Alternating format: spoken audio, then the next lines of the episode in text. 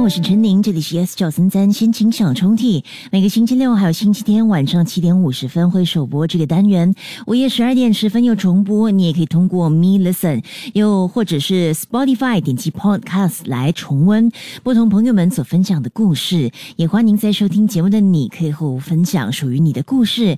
你可以电邮至 My Letter at S 九三三 dot S G M Y L E T T E R。今天要拉开的心情小抽屉来自。这位朋友轩，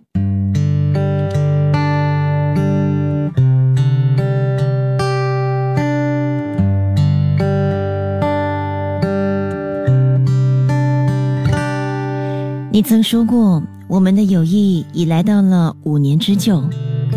别人常说，一段感情七年后会淡去，但你真心希望我们能一直一直维持做好朋友。然而，你说了这番话的不久后，我们的友情确实来到了一个句号。我不知道这到底是谁的错。这五年来，你误会了我，你取笑了我，你伤害了我，但我依然还在假装没事。你每一次的误会，使我们分分合合，让我始终没有想要放弃这段友谊。然而，过了第五年后，我反思了许多，意识到你根本不在乎我和我的感受，而我却一直傻傻的陪在你身边。我对你的信任已经渐渐的消失。我长大了，不再是那个个性随和的女孩，懂得重视自己的感受，也领悟了没有一段感情或友情是长久的。我意识到，即使没有你，我还是一样没差。我累了，想要放手了。我们每个人的人生就像一班列车，有些人会陪我们走到最后一站，而有些站后就会离开。久而久之，每个人都离开，你也不例外。我开始不常发简讯给你。你知道我们的友情出了状况，却选择了保持沉默。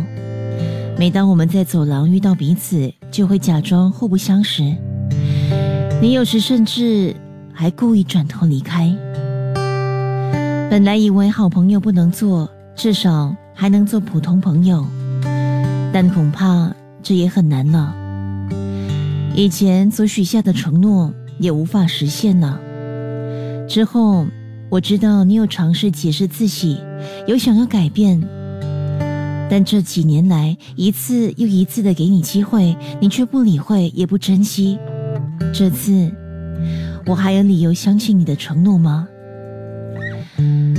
我听说这几个月来，你有想要联系我，希望可以找回这段友情，却没有勇气。一样的。我也时不时的还会想起你，想起以前的一些回忆，那些美好的时光，以及你曾伤害了我的往事。有时我依然会自责自己是否应该勉强维持这段友情，不那么轻易的放弃，为了就是不伤害你。然而，我们这一生有几十年。一起过的一千八百二十六天，到底算什么？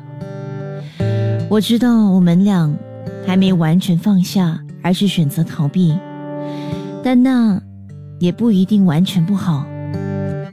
虽然八个月后事情还会解决，但我希望我们总有一天能够完全的放下，不停留在这五年的阴影里，让时间冲淡一切。即刻下载 Me Lesson 应用程序，收听更多心情小抽屉的故事分享。你也可以在 Spotify 或 Apple Podcasts 收听。